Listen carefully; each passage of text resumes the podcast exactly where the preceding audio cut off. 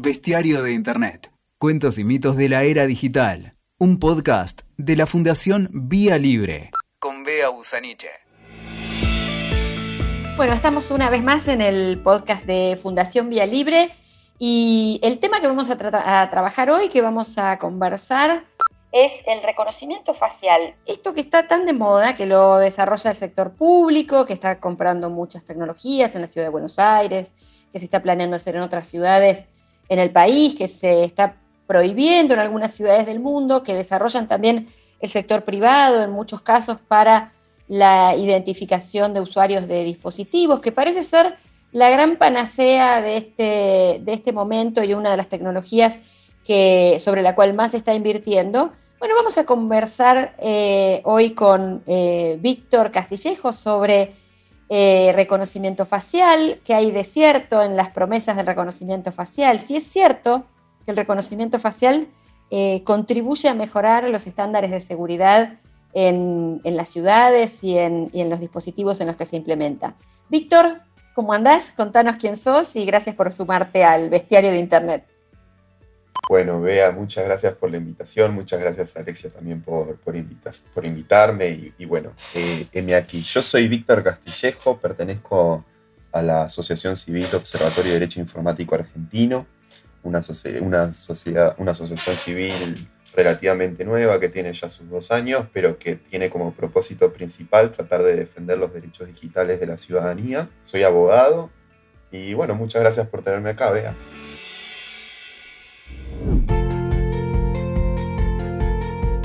Bueno, gracias a vos por eh, no solo por sumarte, sino también por eh, bueno, por formar parte de una organización nueva como Odia que hace falta, eh, con la que compartimos misión, compartimos valores y compartimos trabajo en, en, distintos foros. Y también por hacer el trabajo que están haciendo sobre reconocimiento facial, que me parece que están marcando una diferencia importante ustedes en relación a, a este tema están generando algunos documentos muy interesantes y posiciones muy interesantes. La primera cuestión, sobre todo pensando en que eh, quizás hay gente acá que nos está escuchando y dice, pero ¿cuál es el problema con el reconocimiento facial? Em, ¿Cómo definimos el reconocimiento facial? ¿Qué es una tecnología de reconocimiento facial, Víctor? Bueno, gracias por la pregunta, Bea. Y, yo creo que especialmente en estas épocas, antes de empezar a definir bien qué es el reconocimiento facial, especialmente en estas épocas, nosotros estamos como en una situación muy, muy, muy particular, o por lo menos esa es la sensación que tengo yo, ¿no? En materia de defensa de derechos digitales de las personas. Es decir, porque, por supuesto, todo el, eh, propósito de luchar contra la implementación de este tipo de tecnología, de tecnología sin que exista todo un análisis previo a su implementación, pasa por el hecho de que queremos un mundo mejor, ¿no? Queremos un país que eh, proteja los derechos de sus ciudadanos, que, sea moderno en el sentido de que entienda que a medida que va pasando el tiempo van surgiendo distintos derechos de la ciudadanía, distintos derechos que se deben proteger, como derecho a la protección de los datos personales, tratar de definir qué es un dato sensible, un dato biométrico. Y un sistema de reconocimiento facial me parece que es como hoy una punta de lanza en el sistema, en, esta situación en particular, ¿no? Donde cual los estados están tratando de implementar tecnología para solucionar problemas que aparente, que ellos sienten que tienen o que les venden que tienen y eh, qué es lo que hace esta tecnología de reconocimiento facial para hacerlo corto es básicamente leer las caras de las personas y contrastarlas contra una base de datos previa que puede ser, que puede ser eh, una base de datos civil o penal, como es lo que sucede acá en, la, ciudad de Buenos Aires, que en, realidad es una, es una, base de datos compuesta por, eh, por el CONARC, que es, que es como una lista de personas que supuestamente estarían prófugas de la justicia, que en realidad después nos enteramos que no solamente son prófugas, sino que también son personas que o no asistieron eh, como testigos a un juicio o eh, están en esa lista porque un juez los puso allí en un momento determinado y nunca se los dio de, se los dio de baja, pero bueno, calculo que ya entraremos un poquito más en profundidad en cómo funciona eh, el sistema en la ciudad de Buenos Aires, pero particularmente es eso, es, una, es un sistema que lee las caras de las personas que transitan en la calle y se las identifica en vivo contrastándolas contra una base de datos previa. Eso sería en pocas palabras. Y cuando hablamos de reconocimiento facial, muchas veces hablamos de entrenamiento y de algoritmos. Em, es decir, son sistemas matemáticos eh, que reciben un entrenamiento. ¿Cómo se entrenan esos sistemas de reconocimiento facial? Porque vos decías recién, bueno, eh, se lee, el sistema lee las caras. Bueno, ¿cómo hace un sistema para leer una cara? Bueno, básicamente, ¿cómo hace para, exactamente, esa es la gran pregunta, ¿cómo hace un sistema para identificar a alguien transitando en la calle y, poder obtener de esa persona los datos suficientes para contrastarlos contra la base de datos previa, ¿no? Lo cierto es que estos sistemas tienen que ser entrenados. ¿Y de qué manera se los entrena? Brindándole muchísima información, o que en realidad es muchísimas caras de muchísimas personas, para que este sistema pueda identificar cuáles son los elementos que él tiene que ver para poder, eh, digamos, desmenuzar la cara y poder tomar los puntos de identificación que le pueden llevar a, una probabilidad estimada de que esa persona sea aquella. Pero con esto, ¿no? Brindándole muchísima información para que la máquina o el sistema aprenda efectivamente qué es lo que tiene que ver en una imagen determinada. Hablamos ahí de grandes volúmenes de datos. Recién decías cantidades de datos que eh, sirven para entrenar. Y cuando hacemos esos juegos de face up o hacemos esos desafíos de eh, cómo eras hace 10 años y los subimos a las redes sociales, ¿estamos entrenando algoritmos ahí? ¿Es, es, así? Y seguramente. A ver, no te puedo decir a ciencia cierta, a ciencia cierta porque no sé de, digamos, de experiencia personal que eso funcione de esa manera pero cuando nosotros, lo que sí te puedo decir es que cuando nosotros usamos la mayor cantidad de redes sociales, sí estamos brindando nuestra información biométrica a medida que pasa el tiempo. Es decir, que las redes sociales tienen la capacidad de evaluar nuestras caras y cómo éstas van cambiando a través del tiempo y a través de la utilidad de estos mecanismos estadísticos, si se quiere, de, de entrenamiento de estos sistemas, pueden determinar también, bueno, cómo podremos ir envejeciendo o cómo podremos... Eh, y, es, y toda esa información es muy valiosa, ¿no? Y es lo que permite, por ejemplo, que cuando uno sube una foto en Facebook te etiquete automáticamente a todos tus amigos, ¿no? Eso también e, e, es un sistema de, reconocimiento facial y toda esa información que nosotros estamos que proveyendo constantemente al subir nuestras fotos y todo eso, todo puede ir a parar al entrenamiento de un sistema de reconocimiento facial. Claro, y esos son volúmenes de datos que entrenan un algoritmo que tiene más valor económico mientras mayor es el volumen de datos, ¿verdad? Totalmente, totalmente. Mientras más datos, más fotos te saques, más fotos compartas con tus amigos, le estás ese dato biométrico, hay muchos que dicen que los datos son el petróleo del siglo XXI, bueno, imagínense eso. Cada una de sus caras y cómo va cambiando a través del tiempo tiene una potencialidad para, para las empresas de tecnología, muy, muy una potencialidad en dinero, digamos, para las empresas de tecnología muy importante. Saben, por ejemplo, ¿no? Para decir así en términos generales, pero ellos pueden saber, bueno, cuántos años, cuántos años tenés aproximadamente, qué servicios te pueden ofrecer en un momento determinado de tu vida, si tenés alguna enfermedad, lo cual puede ser, digamos, información sensible que puede ser vendida a empresas que ofrecen también servicios de salud eh, y bueno, y un montón de otras cuestiones que, son, muy, que son muy importantes. Dijiste dos o tres conceptos que quisiera que, para quienes nos están escuchando y no están eh, empapados de las regulaciones y las leyes de protección de datos, hablaste de la ley de protección de datos eh, y hablaste de datos biométricos y de datos sensibles. ¿Nos puedes dar brevemente una definición de estos, de estos dos conceptos y cómo los cubre la ley argentina?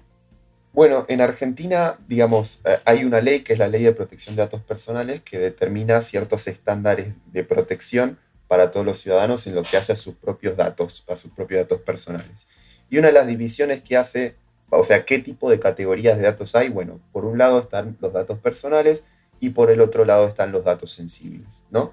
Los datos personales son aquellos datos que permiten identificar o hacer identificable a una persona y los datos sensibles son también, digamos, datos que pueden identificar o hacer identificable a una persona, pero que tienen una categoría de protección más importante porque entendemos nosotros que son, eh, que son sensibles para proteger. ¿Qué tipo de datos? Por ejemplo, datos de orientación política, datos de orientación sexual, datos en, materia de raza, datos en materia de salud, todos, todos datos que nosotros entendemos merecen una protección mayor. Y, uno se puede preguntar, bueno, pero ¿cómo podemos entender bien esa diferencia en la protección entre un dato y el otro? Bueno, hay un, hay un caso, digamos, histórico, que es lo que sucedió en, Holanda cuando fue invadida por Alemania en la Segunda Guerra Mundial.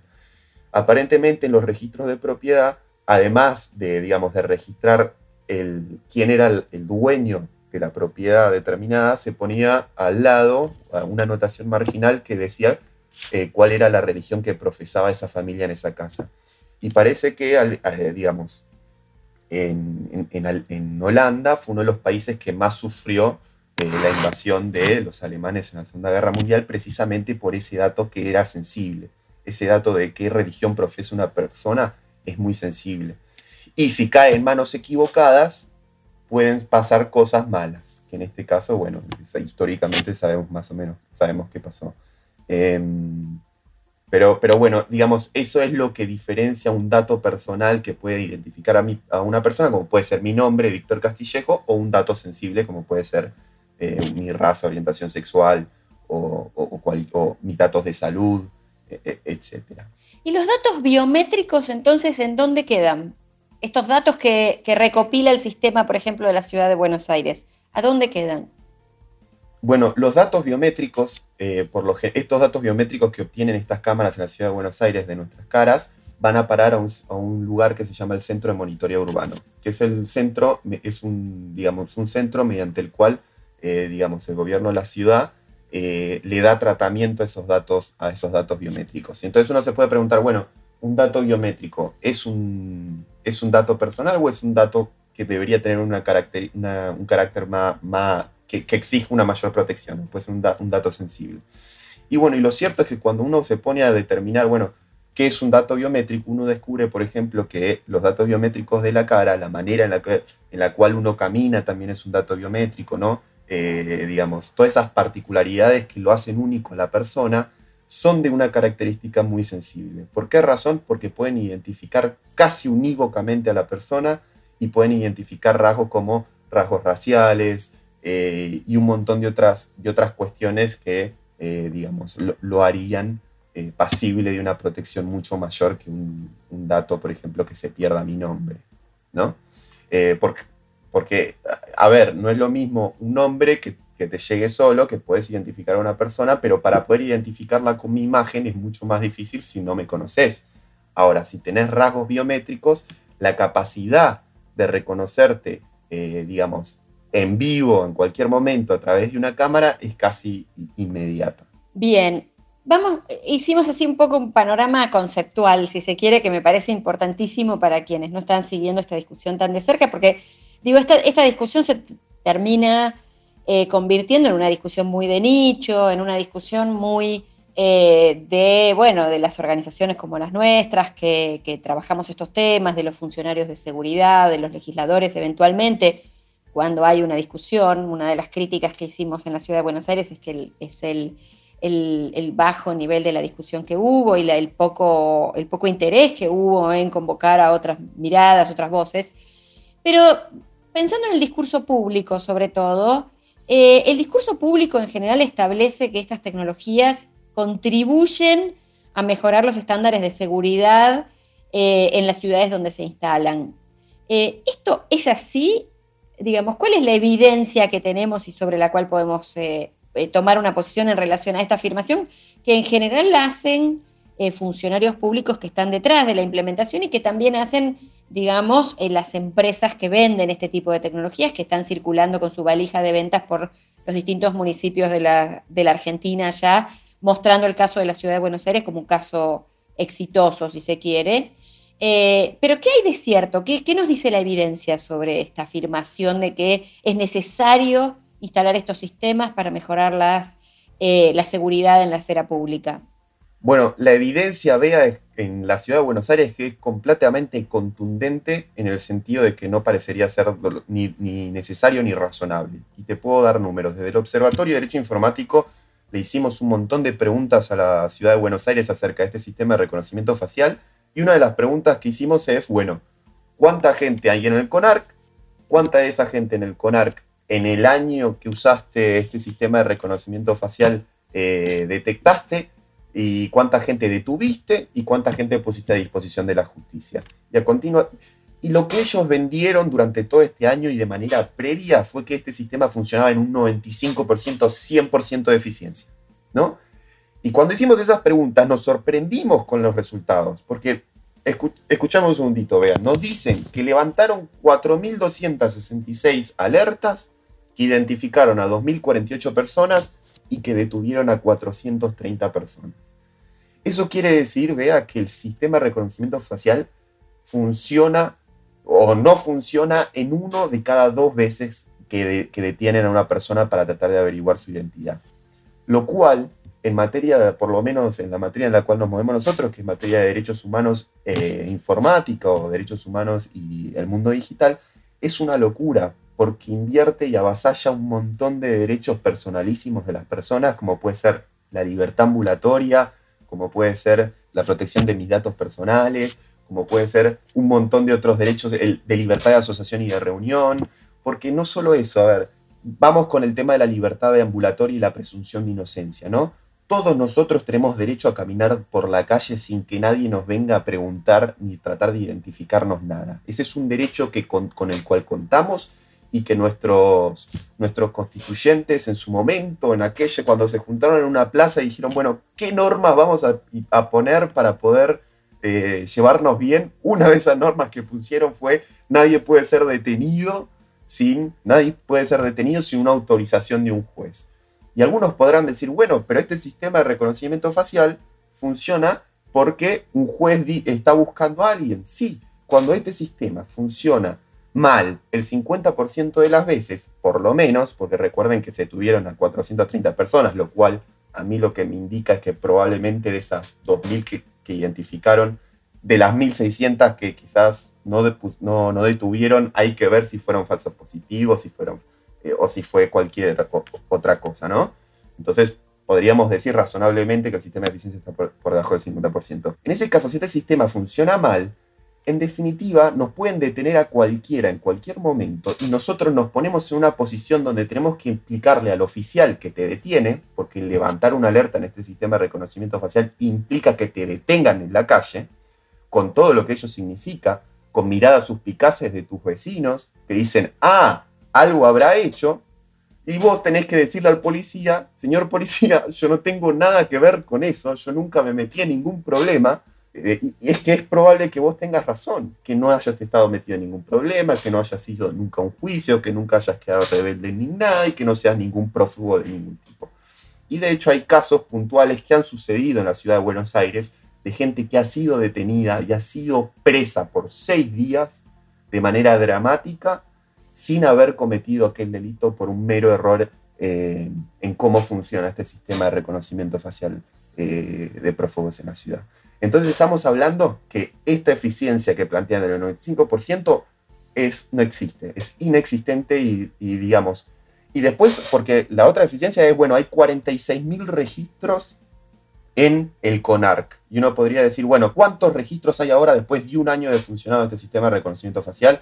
Si, si, si, si bueno, si, si lograron, si levantaron 4.000 alertas, detectaron a 2.000 personas y detuvieron a 480 personas.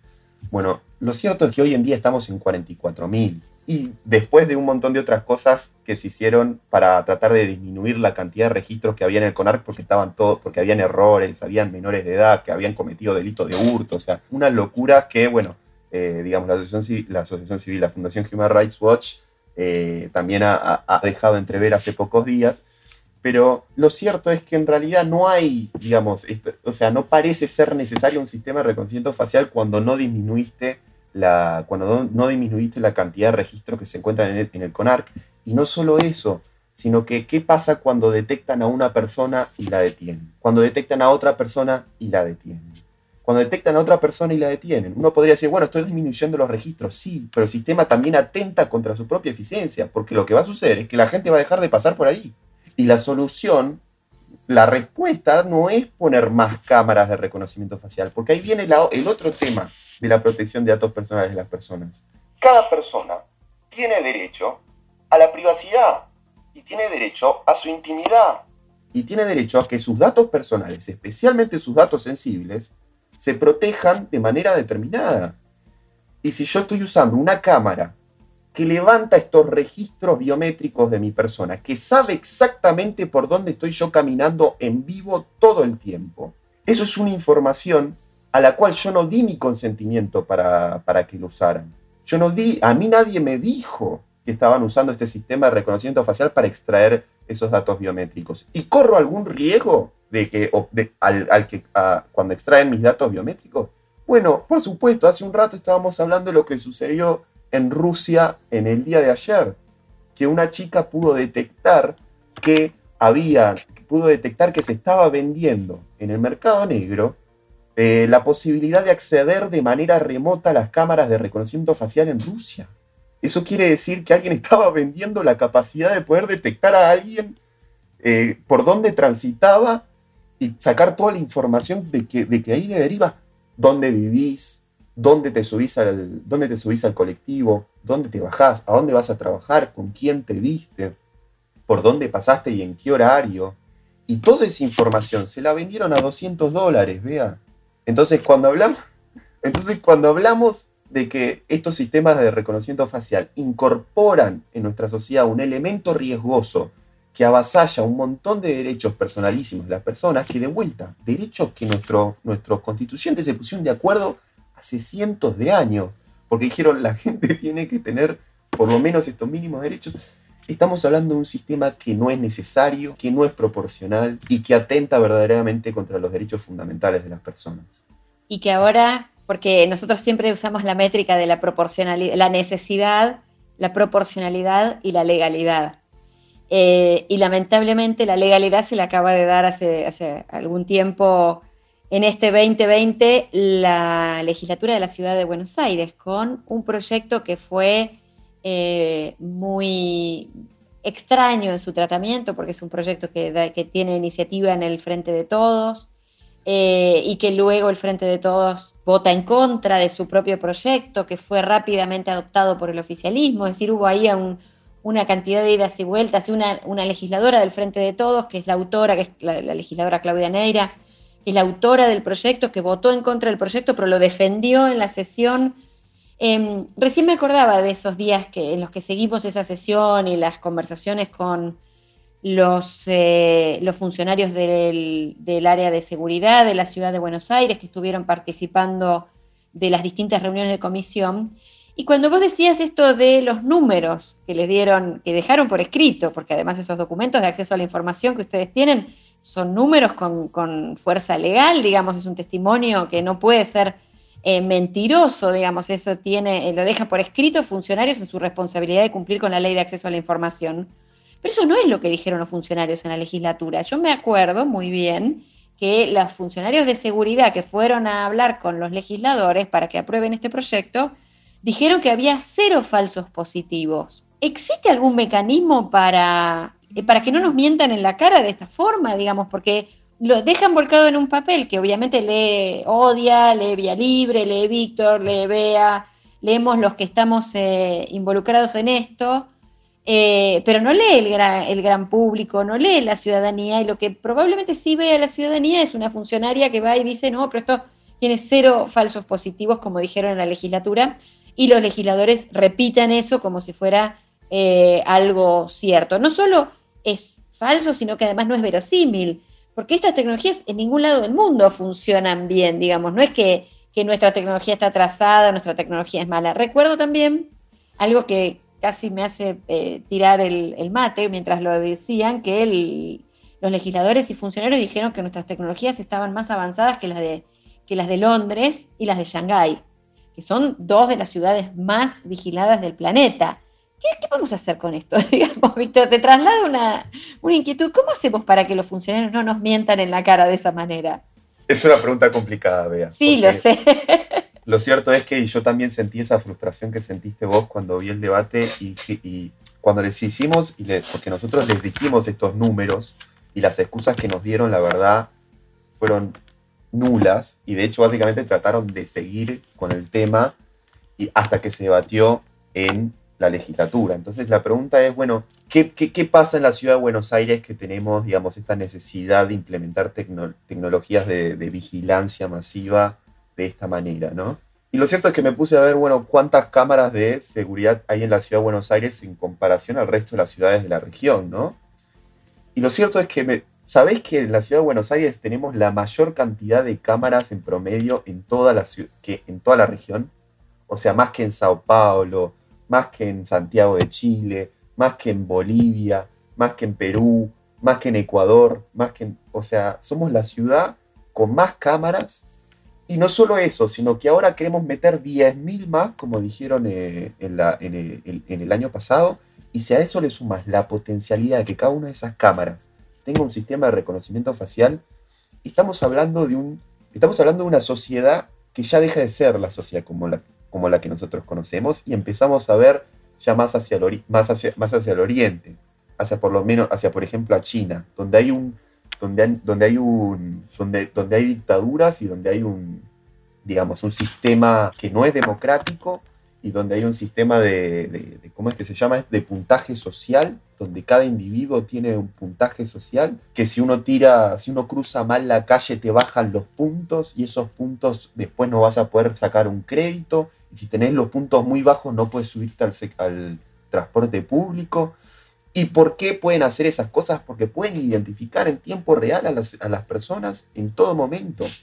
O sea, saben qué es lo que están haciendo en todo momento, identificándolo de manera eh, de manera inmediata y, evaluando con una, con, una, con una regla moral distinta a la que quizás uno tiene. Y por eso, digamos, en, sociedades democráticas es necesario que nos involucremos con esto, porque al hacer esto, ¿no? Eh, digamos, el infierno, o sea, el camino al infierno está lleno de buenas intenciones.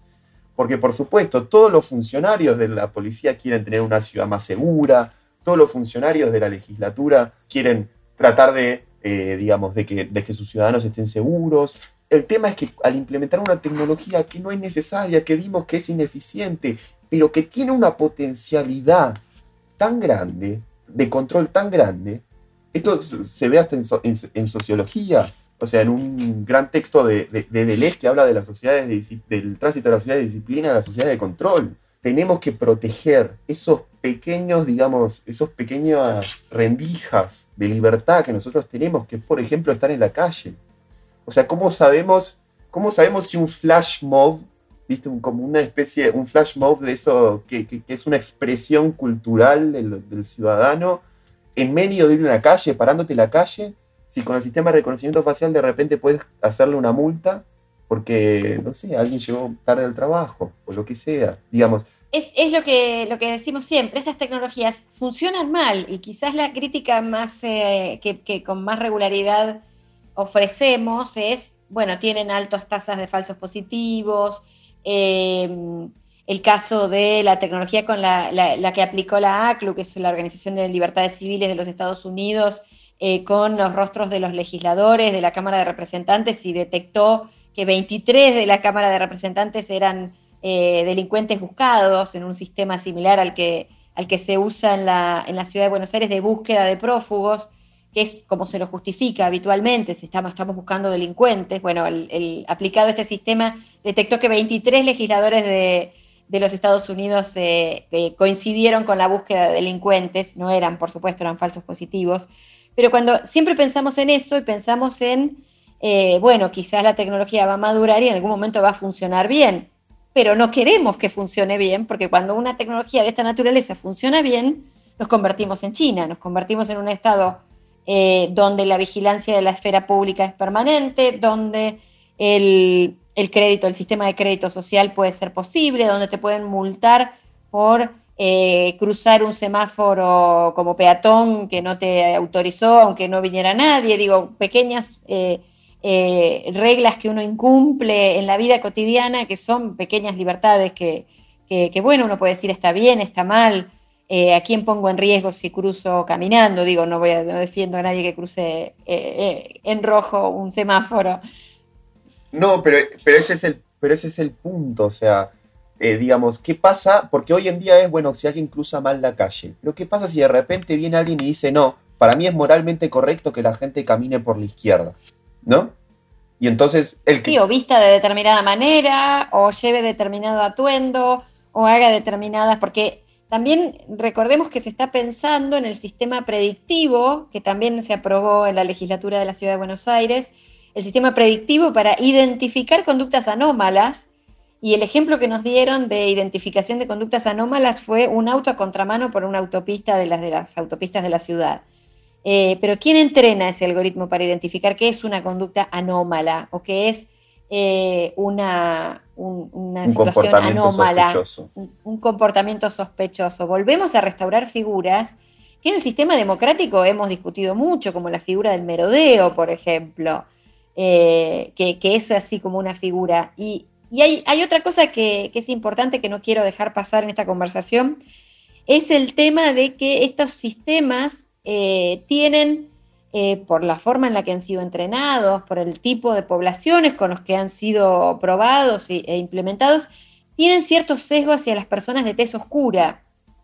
Eh, en los Estados Unidos, por ejemplo, hay sesgos muy marcados hacia las personas de, raza negra, los afroamericanos, hacia los latinos, eh, hay un sesgo de discriminatorio que, bien podría convertir esto en también una pesadilla de sesgos de clase, porque finalmente lo que, lo que deriva eso es en sesgos de clase. Digo, a una eh, persona que tiene acceso a un abogado rápidamente su celular y que tiene determinado nivel económico y demás, probablemente no le pase lo que le pasó a este muchacho que estuvo seis días olvidado en una cárcel común eh, que era un laburante que iba a su trabajo eh, y que no tuvo acceso ni a un abogado que lo defendiera rápidamente, ni, a, ni, ni al derecho a la presunción de inocencia, que es la primera cosa que se debe, que se debe respetar frente a cualquier dictamen de una tecnología.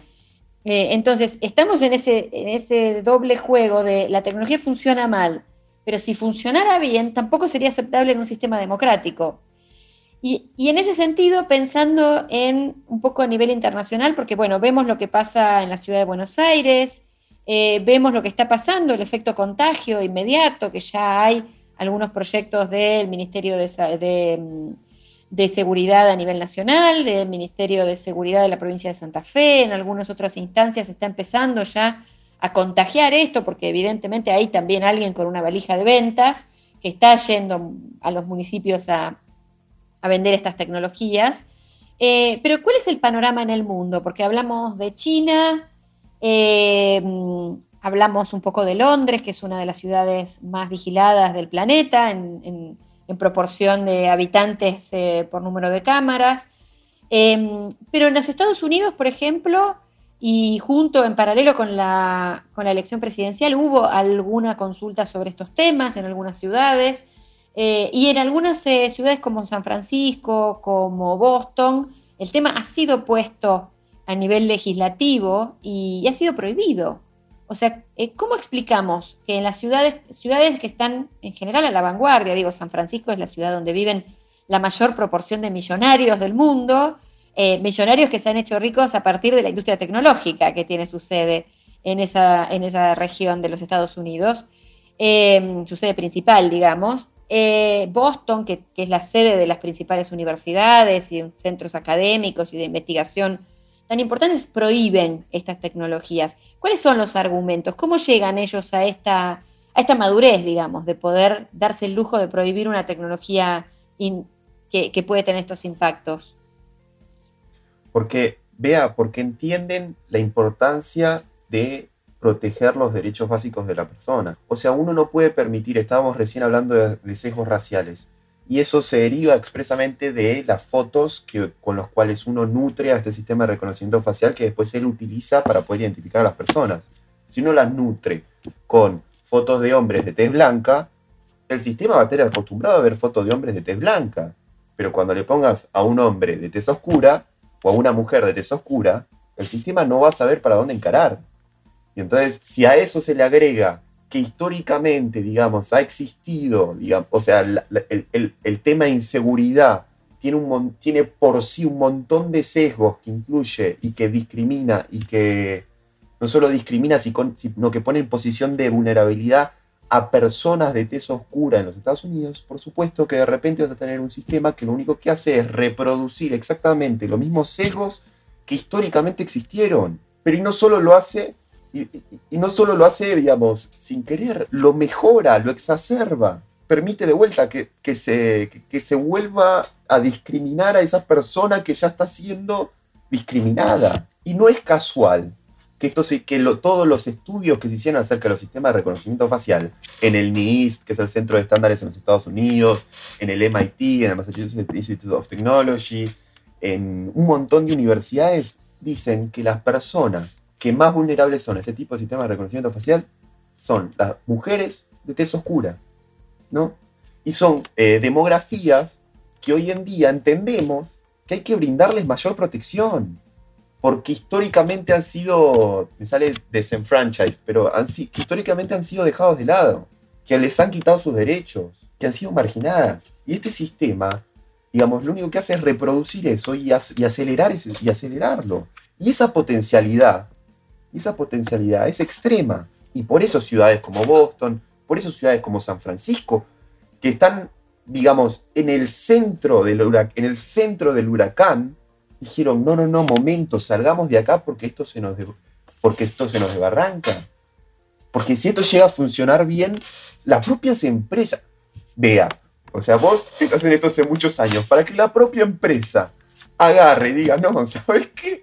Voy a poner freno de mano acá, no voy a tratar de vender este, esto, esto, estos productos a, nadie por el potencial. Eso, eso, ya ese solo mensaje debería ponernos los pelos de punta y entender que por acá está pasando algo que es mucho más profundo. Ah, por acá están pasando libertades elementales, derechos fundamentales de nuestras personas, que con un sistema de, este, con un sistema de estas características pueden verse no afectados, completamente destruidos. Encanta cómo terminó eh, Miriam Breckman el debate parlamentario diciendo, bueno, todos vamos a ser culpables hasta que se demuestre lo contrario. Y yo me levanté de mi asiento porque es real. Porque de repente vamos a tener que estar brindando explicaciones. O vamos a estar caminando por la calle, viste, preocupados o completamente, viste, conscientes de lo que estamos haciendo quizás sin escuchar música gritando una canción que a uno le gusta, porque puede estar molestando a otra persona, porque la cámara puede estar viéndote, porque no solo tiene, además, que además las cámaras no solo tienen reconocimiento facial, sino que leí en el pliego de licitación que también estaban para reconocimiento de voz. O sea, y estamos hablando de todo, la y ya hablamos de la peligrosidad de la acumulación de, de todos esos datos. Si uno suma, digamos, todo ese panorama, lo cierto es que no hay otra solución para el uso de tecnología de reconocimiento facial en sistemas de vigilancia que no sea la prohibición total y absoluta. Así que si entendemos que vivimos en repúblicas que protegen nuestros derechos fundamentales, tenemos que decirle no al reconocimiento facial.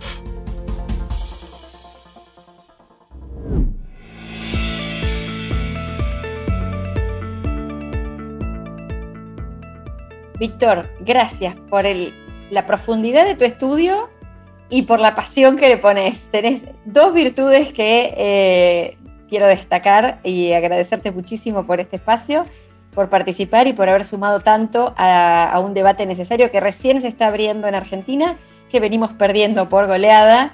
Eh, pero, pero que con esa pasión y tanto conocimiento vamos a, por lo menos trataremos de que la gente esté al tanto y quizás la solución también sea seguir usando mascarillas aunque ya no sean necesarias y, veremos cómo, resulta eso. Sí, pero lamentablemente siempre las soluciones individuales a los problemas públicos no son, no son apropiadas y terminan y los problemas públicos terminan impactando en aquellos sectores que históricamente han sido más, eh, más marginados. Así que, Víctor, muchas gracias. Muchas gracias a vos, Bea, muchas gracias Alexia por la invitación, gracias a la Fundación Vía Libre, no al reconocimiento facial. Escuchaste Bestiario de Internet con Bea Busaniche. WeToker. Sumamos las partes.